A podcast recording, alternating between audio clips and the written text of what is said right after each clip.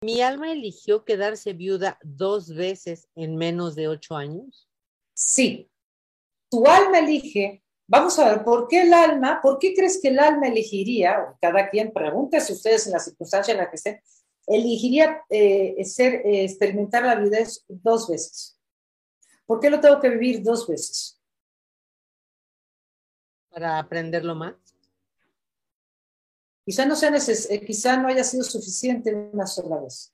Quizás, porque muchas veces quizás has tenido la, voy a decir una barbaridad, quizás suene a barbaridad, la suerte de haberlo experimentado dos veces en una misma vida, porque esto podría haber sido en una vida y en la siguiente vida también. O sea, experimentarlo en dos vidas en lugar de solamente en un tiempo más corto, es decir, un aprendizaje más intenso porque cuando algo se repite en la misma vida, el, aprendizaje está siendo intenso. ¿Por qué elijo un aprendizaje tan intenso?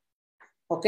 La intensidad del aprendizaje siempre tiene que ver con el proceso evolutivo o las ganas o la prisa que tenga esa alma de acabar de, de, de superar algo. Superar, superar no quiere decir que no duela.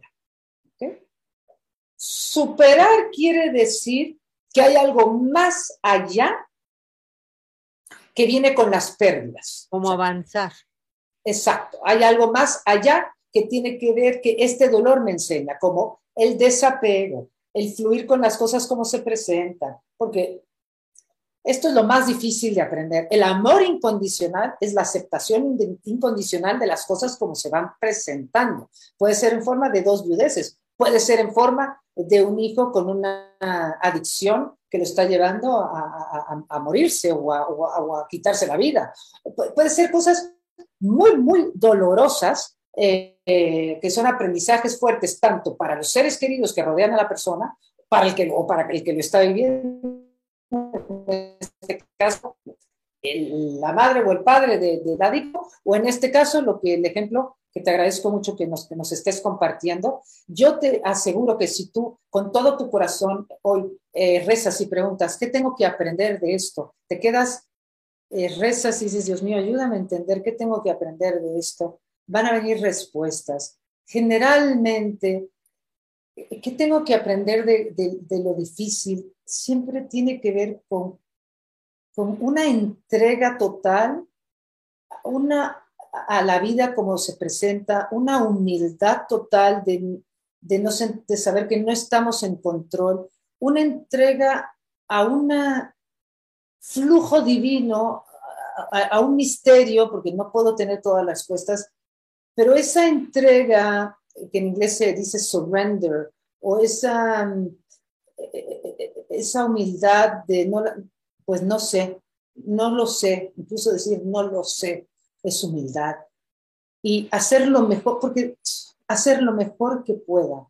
Solo se trata de hacer lo mejor que yo pueda, mental y emocionalmente, con lo que se me presenta. Es el grado máximo de humildad, o sea, la humildad y la entrega a lo que es, y la paciencia y el hacer lo mejor que puedo, son las lecciones de amor más grandes que podemos tener en la tierra. Es que no hay más.